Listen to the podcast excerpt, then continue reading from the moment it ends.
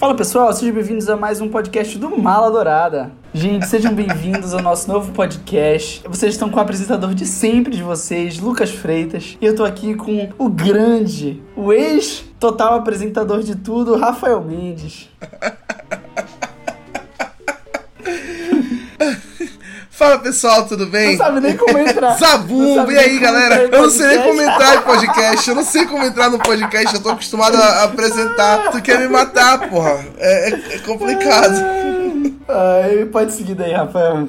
Obrigado por me liberar. Vou começar propriamente agora. Os melhores e piores filmes do mundo estão no ar. Sejam bem-vindos ao novo programa de áudio do Mala Dourada, no qual a gente traz uma proposta um pouco inusitada. Nós vamos revisitar filmes que, na época que eles foram lançados, foram massacrados pela crítica, pelo público ou pela bilheteria e não receberam a devida atenção e o devido mérito. E hoje a gente já olha esses filmes com um olhar mais carinhoso. Cult, o nome.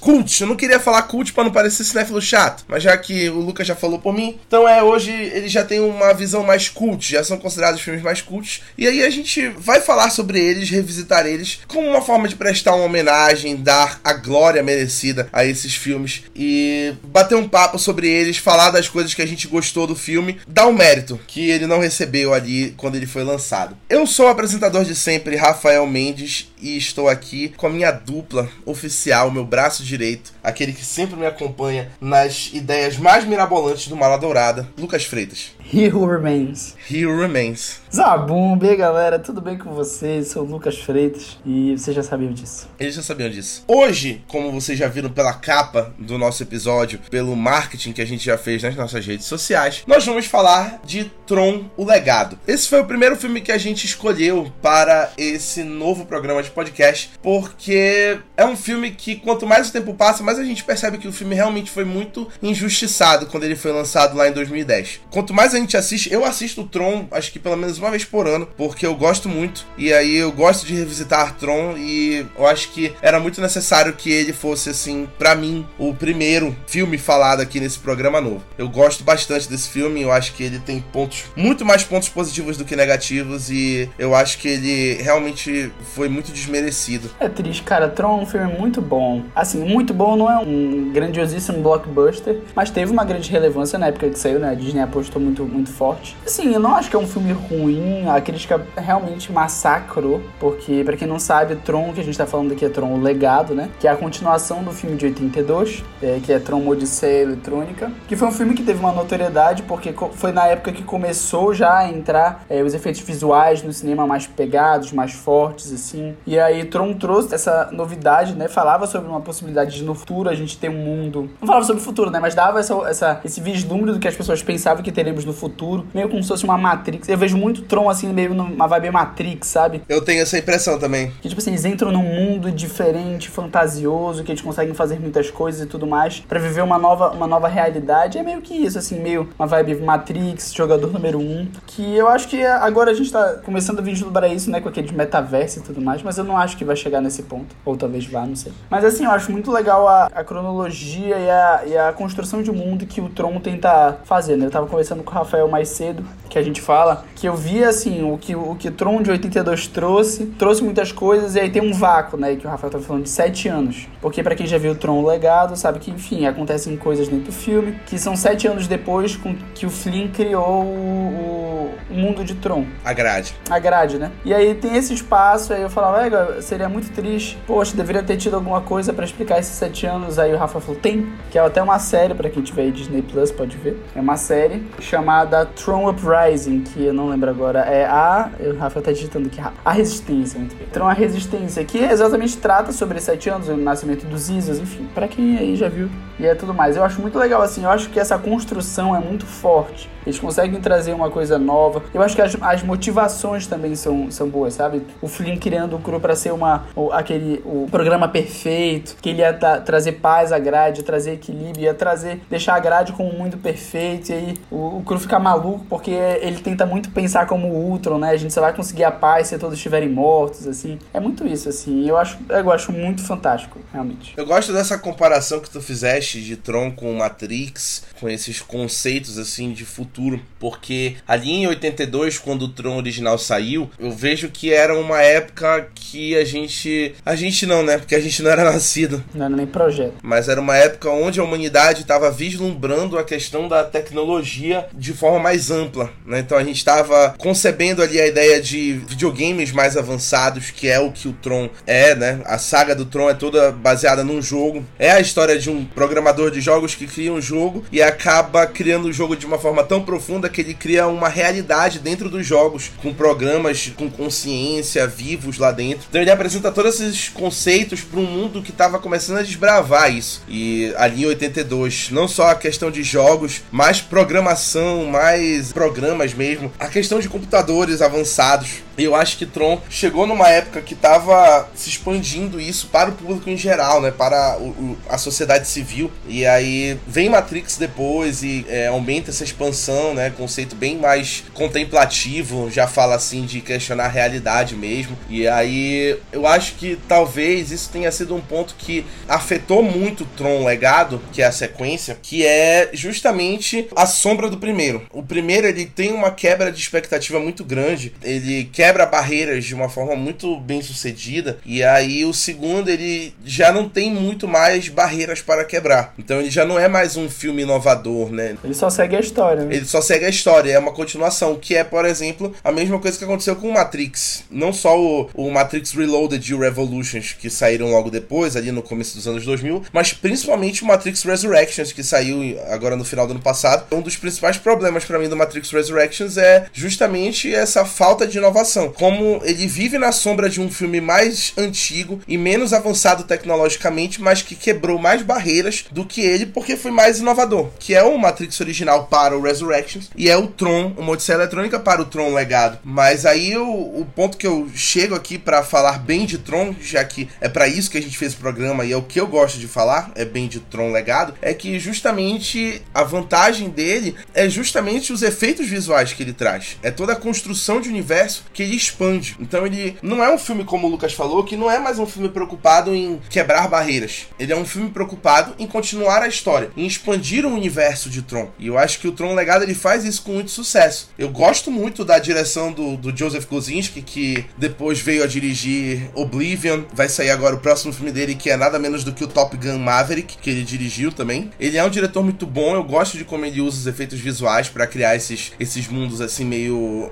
limpos, minimalistas o Tron me passa muito essa energia. Eu acho que a versão do Joseph Kosinski de Tron, do universo do Tron, da grade, eu acho que ela é muito mais limpa e muito mais bem construída, não só pelos efeitos visuais, que claro, ele tinha aí efeitos visuais de quase 30 anos à frente, né? 30 anos melhores, mas eu acho que é a visão mesmo do Joseph Kosinski de como criar esse universo, eu acho que foi muito mais bem feita. É um dos pontos meus pontos favoritos assim de Tron Legado. Não, eu acho legal também isso, porque é, eu sinto assim que mostra, mostra uma evolução na própria grade, né? Se vocês pararem para pensar, podia ser que a grade 82, quando o Flynn criou ela, ela fosse mesmo assim, eu acho, tipo assim, eu olhando os efeitos visuais de 82 do Tron, eu já acho que eles eram ultrapassados. Porque um exemplo, Star Wars 77 tem efeitos visuais melhores do que Tron, sabe? Mas tipo assim, assim, a gente entende que tipo, na época é, o estúdio não tinha, não era tão avançado, tipo, a Lucasfilm foi muito pioneira nesse quesito de, de efeitos visuais e tudo mais. E a Lucasfilm não era da Disney não era ainda, da na época, né? época, O Lucasfilm era da Fox. Eles conseguiam ganhar dinheiro por ser pioneiros. E assim, quando o Tron saiu, eles ainda estavam iniciando, né? A Disney tava começando a iniciar tudo isso. Eu acho legal a gente vislumbrar isso como uma passagem de tempo na própria grade, assim. Porque se tu parares para pensar, o, o Flynn fala isso. A passagem de tempo na grade é muito mais lenta e tu sentes muito mais. Só que a gente consegue ver uma passagem de tempo na questão de desenvolvimento de, de mundo mesmo. Um exemplo. Se parares para pensar que em 82 talvez a grade fosse ruim, tipo, visualmente ruim. E com o passar do tempo, como é um programa, ele vai se melhorando, melhorando, melhorando, ele pode sempre ficar, tipo, se aperfeiçoar mais. Então as coisas vão ficar mais redondas os efeitos que a gente diria se fossem efeitos, as coisas iam mudando. E eu acho muito legal porque ele brinca com isso, sabe? Eu até tava reclamando, talvez se eles tivessem colocado um pouco disso no filme, tipo, mostrado essa evolução, tipo assim, ó, talvez antigamente a grade ela não era assim perfeitinha, bonitinha, não, ela tipo assim, era meio tosca. E a partir do tempo o Cru, o Clu foi melhorando, tornando o programa realmente perfeito, como é a missão dele, a programação dele. Ele poderia ter mudado tudo isso. Eu, eu acho que seria até mais interessante interessante. Mas eu gosto muito, realmente, sabe? De todo o embrólio que envolve isso, de todos os, os problemas. Eu acho que Tron consegue trazer uma visão de mundo muito, muito política, assim, sabe? Não é um filme, tipo, simplesmente de um, de um menino que tá indo atrás do pai dele, e aí o pai dele tem a obrigação. Não, tipo assim, o Clu, a todo momento, tá querendo fazer aquilo que ele foi planejado. Tá bom que os métodos que ele usa, como a gente falaria também hoje mais, assim, os métodos que o Ultron usa, os métodos que o Thanos usa, são ruins. Mas se tu parar pra pensar, a mente do, do roteiro de colocar um objetivo palpável, é isso que dá essa construção diferente, sabe? O objetivo do Clu a todo momento, tanto que na hora, no final, quando o Flynn dá o, o disco dele pro Sam, ele fala que é pro Sam sair, e aí o Clu grita e fala pro Flynn, eu fiz aquilo que você me planejou, eu estava tentando fazer, eu queria fazer a grade perfeita, porque você me planejou, me programou para ser um programa perfeito. Não é um vilão com uma motivação rasa. Exatamente. Aquela coisa assim, ah, eu quero dominar o mundo, eu quero destruir tal coisa. Não, ele tem uma motivação, como tu falaste, palpável, né? Ele quer tornar aquilo ali perfeito, que foi o motivo pelo qual ele foi criado. Ele quer atingir a perfeição Exatamente. ali, né? E o Flynn fala, tipo assim, o Flynn naquela hora se toca que, tipo, a motivação do Flynn era tornar o programa perfeito. Só que ele não pode passar a imaginação dele de perfeição para uma máquina. Porque a perfeição de uma máquina é muito diferente da perfeição do, de um ser humano, entendeu? Porque a máquina não tem motivações morais nem nada. Tipo, a máquina ela tem um, um objetivo e ela vai cumprir, custe o que custar, entendeu? Então eu acho muito legal essa dualidade, né? Caramba, o que que é? E ele mexe muito com essas questões morais, sabe? De talvez não seja certo, talvez porque o Sam questionando muito porque o Flynn nunca saiu daquela toca, ele fala que ele não pode fazer isso, porque tem todo o jogo de se ele sair, ele vai, ele vai não só arriscar a sua vida, mas vai arriscar a vida do mundo todo, né? Porque se o Clu saísse para o mundo real, seria talvez a gente não sabe o que, que, teria acontecido. Mas eu acho muito legal esses esses entonces, sabe? Esses entonces, não lembro como eu pensei agora, esses pormenores. O cara, o cara, o cara pensando em espanhol assim. É, o cara realmente ele é poliglota poliglota, como vocês podem perceber. É importante, eu acho que depois de mais de 10 minutos de podcast, é importante a gente contextualizar quem tá ouvindo do que que se trata Tron, porque a gente tá só falando aqui, né? E aí pode ser que tenha alguém perdido. Tron é um filme de ficção científica, e aí a história é basicamente sobre o Kevin Flynn, que é um programador de jogos, que cria um jogo, que é uma grade, onde tem um herói dentro do jogo que é o Tron, que ele tá ali tentando salvar o universo da grade. E aí ele cria o Tron a imagem do amigo dele, que é o parceiro dele de trabalho, que é o Alan Bradley. E aí ele acaba entrando na grade sem querer e se mete numa jornada lá com o Tron e com um clone dele mesmo, que é o Clue, que é um programa clone dele, para tornar a máquina mais perfeita possível, né?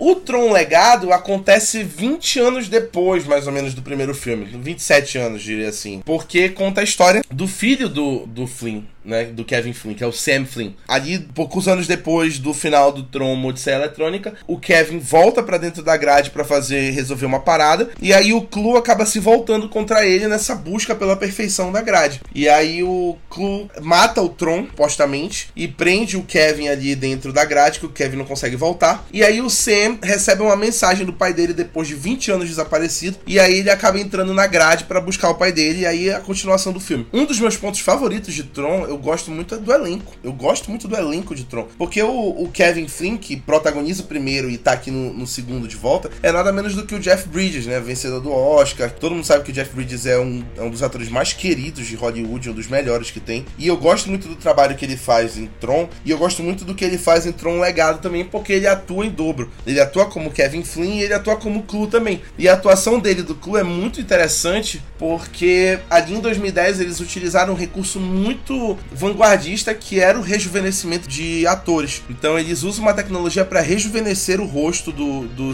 do Jeff Bridges para ele fazer o Clue, que o Clue é um programa, então o Clue não envelhece. O Clue ficou igual de quando ele foi criado. E aí eles usam um, um, o rejuvenescimento de atores para fazer o, o Clue com rosto jovem e o Kevin com o rosto de velho normal. E eu acho que isso foi um ponto muito interessante, foi esse uso de efeitos visuais e a atuação do Jeff Bridges em dobro. Eu gosto do Garrett Hedlund como o Sam Flynn. Tem Olivia Wilde, tem o Michael Sheen, tem um elenco muito bacana nesse filme. Aquilo que eu já falei, eu gosto muito do visual, né? Eu gosto da forma que o universo é retratado, né? Além desses efeitos visuais, a direção de arte e tudo mais. Eu vejo muita gente criticando o desenvolvimento de personagem quando a gente fala de Tron Legado, que dizem que os personagens são mal desenvolvidos desenvolvidos. Eu, eu discordo, eu gosto da, da forma como eles são desenvolvidos, eu gosto da, da, da saga do Sam em encontrar assim um perdão para o desaparecimento do pai, entrar em paz com essa ausência do pai por mais 20 anos, todo a, o amadurecimento dele, né? E entender o, a, que a missão da vida do pai dele era aquela, era trabalhar com aquilo, né? Entender o que que o pai dele fazia e se tornar tipo um missionário daquela ideia do pai dele. Eu gosto dessa trama dele. Eu gosto da trama do Kevin também lá dentro, enfim, da relação que ele constrói com o filho dele depois de tanto tempo. Como a gente já falou, eu gosto do Clu como vilão. A motivação dele é muito palpável. Para mim, todos eles atuam muito bem. Eu gosto da, da, forma como a trama é desenvolvida e aquilo que a gente falou lá no começo de como o Tron Legado ele é muito bem sucedido em continuar o universo Tron. Ele não quer quebrar barreiras como o Tron original fez. Ele só quer expandir aquele universo que é muito amplo. Tron tem muita coisa ali que pode ser trabalhada, pode ser expandida de N formas e o Tron Legado chega aí para fazer essa expansão que era de um universo que basicamente ficou esquecido por quase 30 anos no, no audiovisual porque ninguém nunca tinha visitado o Tron de novo. Esse Tron Legado é muito bem sucedido nesse sentido.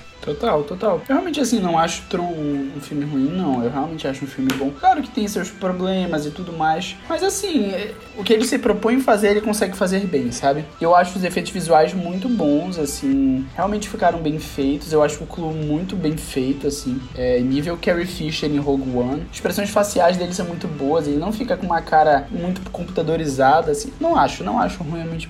Desenvolvimento de personagem, eu, eu também acho que é bem feito, assim. Claro que poderiam, sei lá, lá, poderiam ter dado um tempo de tela maior pra Quora, mas eu acho que. Quora é o nome dela, né? Isso. Poderiam ter dado um desenvolvimento de um tempo de tela maior pra ela, mas eu também acho que ela teve um tempo de tela bom. Acho que o Sam foi bem aproveitado, eu realmente gostei da apresentação que eles deram para ele, motivação e tudo mais. Claro que, tipo assim, a motivação dele no mundo aqui é só, sei lá, 15 minutos do filme, que aparece ele mais novo no dia que o, que o Flynn é, some, né? Entra na, entra no mundo, na grade e tudo mais, mas assim, eu realmente gosto, eu não acho que é bem que é mal desenvolvido nem nada assim. E como a gente já falou aqui, né? Eu acho que é um filme que ele realmente não tenta criar algo totalmente novo, além de ter uma, um, uns aspectos visuais muito bons. Mas ele se propõe a, a, fazer isso e tudo mais. Eu não acho que, por um tempo eu pensava, poxa, seria legal se Tron lançasse um filme novo. Mas, cara, não tem mais o que, o que lançar porque acabou tudo, né? Para quem. Acho que se você está vendo isso, provavelmente você não se importa com spoilers, né? Mas assim, a, a grade foi zerada de novo, né? Tipo, não foi destruída, a grade foi zerada. É, então,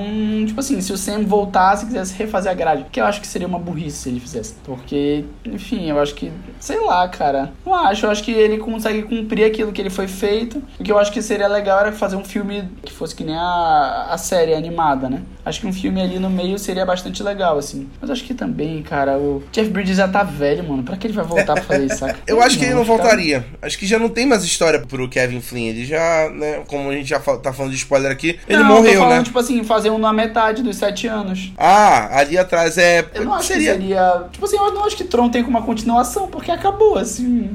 O que, que vai falar? Seria, seria interessante, seria interessante ver o. Sim, o... construindo uma nova grade? Sim, seria bacana. Poderia ser bacana. Mas é, é realmente é algo que tem que ser feito com muito cuidado, na minha opinião. Enfim, a gente vai falar isso daqui a pouco quando a gente falar de legado. A gente pode estar falando aí de um novo filme de Tron, né? Quem sabe. Uma coisa que me chama muita atenção é a questão dos ISOs que aparecem no Tron Legado, porque traz ali uma ideia de segregação, né? Afinal de contas, a trama toda do Tron se move mais ou menos por conta dos ISOs, que são esses programas que nascem de forma autônoma, que não foram criados pelo Flynn. E aí, os programas que o Flynn criou renegam os ISOs, renegam ali a existência deles, a validade deles, e aí tem ali, quando o Fala de perfeição no sistema, ele fala de eliminar os ISOs. Então tem uma energia muito de raça perfeita, né? Assim, lembrando muito dos arianos, né? Se a gente for fazer uma comparação, também tem essa esse debate, né? Também tem essa exposição aí desse tema. Eu acho interessante também. Eu acho que o meu ponto favorito quando a gente fala de Tron, de pontos positivos em geral, é Daft Punk, que compôs a trilha sonora do filme todo. E fazem uma cameo no filme, né? E fazem uma cameo no filme, que é uma participação especial para quem não entende inglês, aqui tradução simultânea, né? Então é, eles fazem uma participação especial como DJs do, do bar do Castor, que é o personagem do Michael Sheen. Então eles estão lá tocando e além deles fazerem essa participação como os DJs do bar, eles também são os compositores de toda a trilha sonora de Tron Legado. Que eu acho que aí foi o melhor acerto da Disney nessa, nessa revitalização aí de Tron foi trazer o Daft Punk para fazer essa trilha sonora, porque eles dão ali um ar techno, né? Aquele retrofuturista, uma, uma energia assim que é a energia do, da música eletrônica do Daft Punk desde sempre. E eu acho que combina perfeitamente. Eles compõem toda uma trilha sonora original, do começo ao fim para Tron e foi muito bem feito. É uma das trilhas sonoras que eu mais gosto do cinema é a trilha sonora do Daft Punk para Tron Legado. Obviamente, Tron foi um ponto muito assim crítico para Disney, justamente porque a Disney investiu muito em merchandising, em marketing com uhum. Tron, então vendeu muitos produtos, ela criou atrações em parques e ela fez toda um, uma campanha massiva para Tron e a crítica não foi tão favorável assim. Falando aqui de, de estatísticas, o Tron no Rotten Tomatoes, que é um dos sites de, de crítica que são mais valorizados né, na internet, ele tem 51% de aprovação, baseado em mais de 200 avaliações. Metade, né? 51% é, é bem baixo, assim, pro, pro que Tron gastou, pra bilheteria de Tron, que foi 170 milhões. Era uma. Se esperava-se mais é, uma aprovação melhor. Mesmo que a, a bilheteria tenha sido. Eu falei ao contrário, né? Eu falei bilheteria, na verdade eu tava falando de orçamento, tá, galera? Então é o orçamento de Tron que foi 170 milhões, e aí a bilheteria foi 400 milhões. Foi uma bilheteria muito boa, dobrou o orçamento, mas a crítica não foi tão favorável, né? E aí é, é, era uma coisa que a Disney não esperava, até porque ela gastou muito. O Tron foi indicado, esperava-se que o Tron fosse ser indicado a muitos prêmios técnicos em premiações, mas chegou no Oscar, ele foi indicado somente a melhor edição de som. Realmente ele saiu bem. Foi um filme que não, não, não chegou em todo o potencial que a Disney esperava que ele chegasse. Cara, tipo assim, mas é, é meio triste assim até. Ele sofreu muito com, a, com as críticas na época, né? Sofreu nesses pontos que a crítica amassou e, tipo,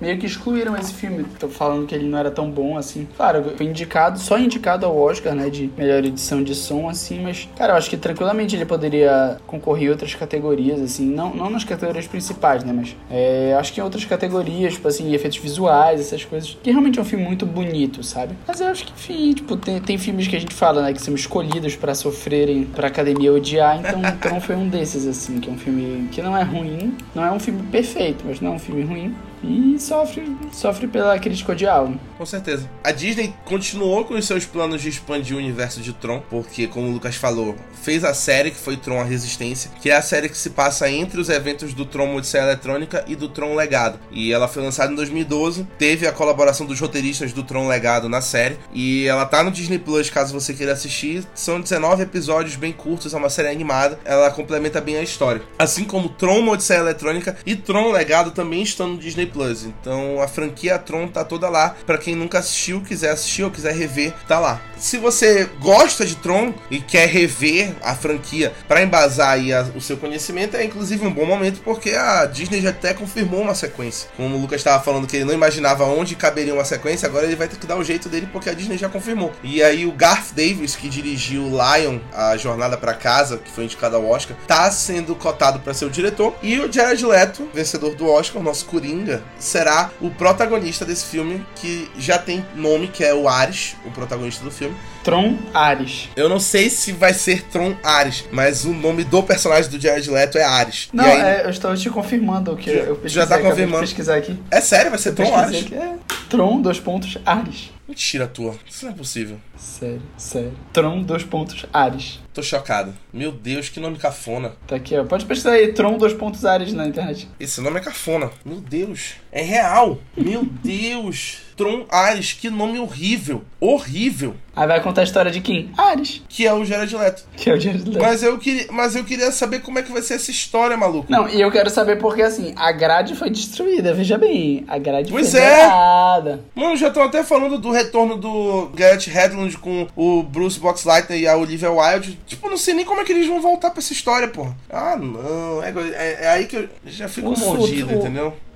complicado. E assim a gente encerra o nosso primeiro episódio de os melhores e piores filmes do mundo, no qual a gente falou sobre Tron Legado. Eu espero que eu espero que se você já havia assistido Tron Legado e você tinha uma visão um pouco ruim do filme, eu espero que a gente tenha ajudado a melhorar essa visão, assim falando um pouco mais sobre o filme, sobre os pontos positivos dele. E se você nunca assistiu o filme e chegou até aqui o final do episódio, você errou. Era para você ter assistido o filme primeiro. Pecaistes. A gente colocou na descrição do episódio que tinha spoiler. Então eu espero que você tenha chegado até aqui depois de ter assistido o filme. Espero que você goste do filme, que você concorde com a gente. Porque se você não concorda com a gente, a gente não pode fazer nada, só a nossa opinião importa. Triste, concordo, concordo, Rafael. Concordo. Queria agradecer ao Lucas que embarca nessas ideias comigo. De nada. Queria agradecer a todo mundo que escutou a gente até aqui. Eu espero que vocês tenham gostado desse nosso novo programa. A gente vai aparecer aqui provavelmente uma vez por mês falando desses filmes aí que foram muito desvalorizados. Já temos novos filmes confirmados que a gente vai falar aqui. Nós vamos ter um programa sobre Crepúsculo. Muito bom. Tocando a, a, essa hora aqui no, aqui no podcast, você toca Bela, Bela Zula Baby. Vai ser incrível. Eu, eu, já termino sempre um podcast emendando com a trilha sonora do filme seguinte, né? Cara, eu amo esse meme. É, tu já viu? É, o pessoal aparece na. Porque a casa dos Cullen realmente existe no né, Sim, cidade. eu sei. E aí aparece o pessoal dançando, muito engraçado, na frente da casa. A e música. é muito bom. muito bom. Auge dos memes. A gente também vai falar de Garota Infernal, da Megan Fox. E a gente vai falar desse também. Vamos falar sobre A Múmia, de 99, também tá aqui. Filme Scott Pilgrim, Contra o Mundo, também tá aqui. Então, esse programa a gente vai realmente dar visibilidade aí pros filmes que não tiveram tanto quanto foram lançados. É verdade. E fiquem ligados em todos os nossos conteúdos que estão saindo na página. O Encena continua, vocês já escutaram os nossos episódios do Encena. 30 Minutos de Soco voltou. A gente vai ter um, um podcast exclusivo feito pelas meninas do Maladourada, pelas mulheres, produzido por elas, com conteúdo para elas, que vai ser muito bacana. A gente também vai ter novos episódios do Ohio, que tá bombando aí o, o programa de animes do Maladourada. Vamos ter novos episódios de podcast em breve, o Oscar tá chegando. Esse ano o Maladourada tá impossível. Essa é a palavra. Nós estamos impossíveis. E é só isso que a gente pode prometer para vocês. Só isso e nada mais. A gente se vê no próximo Melhores e Piores Filmes do Mundo e tchau. Zabumba!